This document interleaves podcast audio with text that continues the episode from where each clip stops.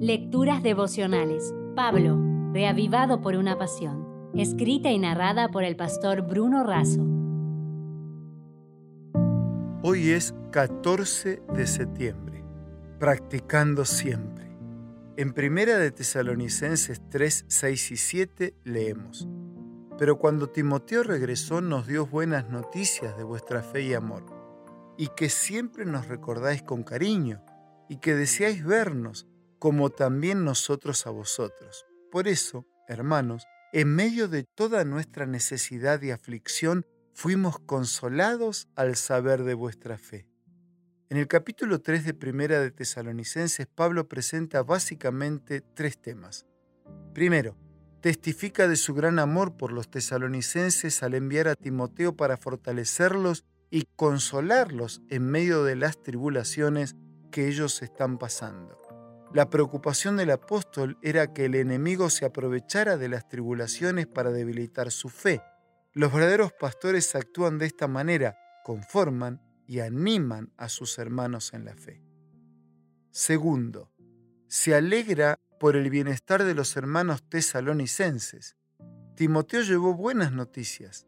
Los hermanos estaban firmes, a pesar de las necesidades y las pruebas. Nuestra fe se demuestra justamente en las pruebas y recuerda que en los momentos difíciles podemos contar con la protección de Dios. Tercero, ora por ellos, deseando ir a verlos y para que el cuidado y la bondad entre ellos se vuelva aún más fuerte, y con eso ellos podrán crecer en santidad en la presencia de Dios. Cuando oramos por los amigos y los hermanos, nosotros mismos somos bendecidos porque aprendemos a interceder y porque aprendemos a depender de Dios. La vida cristiana de Pablo empezó milagrosamente con el encuentro en Damasco y la primera oración de Pablo fue preguntarle a Jesús qué quería que hiciera.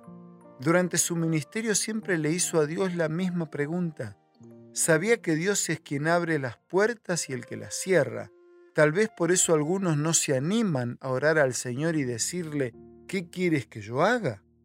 Dios consigue las más reales e impactantes victorias de las más aparentes y humillantes derrotas.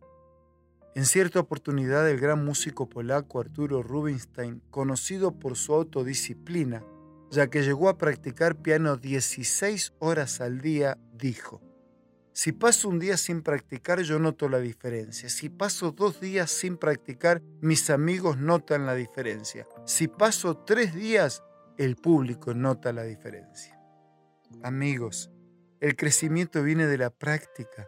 Continuamente debemos estar orando, confiando, viviendo la voluntad de Dios, testificando y salvando a otros. En ningún orden de la vida se alcanza un buen rendimiento sin una práctica permanente, tal como declaró David Livingstone. Yo decidí nunca parar hasta llegar al fin y cumplir mi propósito. Si desea obtener más materiales como este, ingrese a editorialaces.com.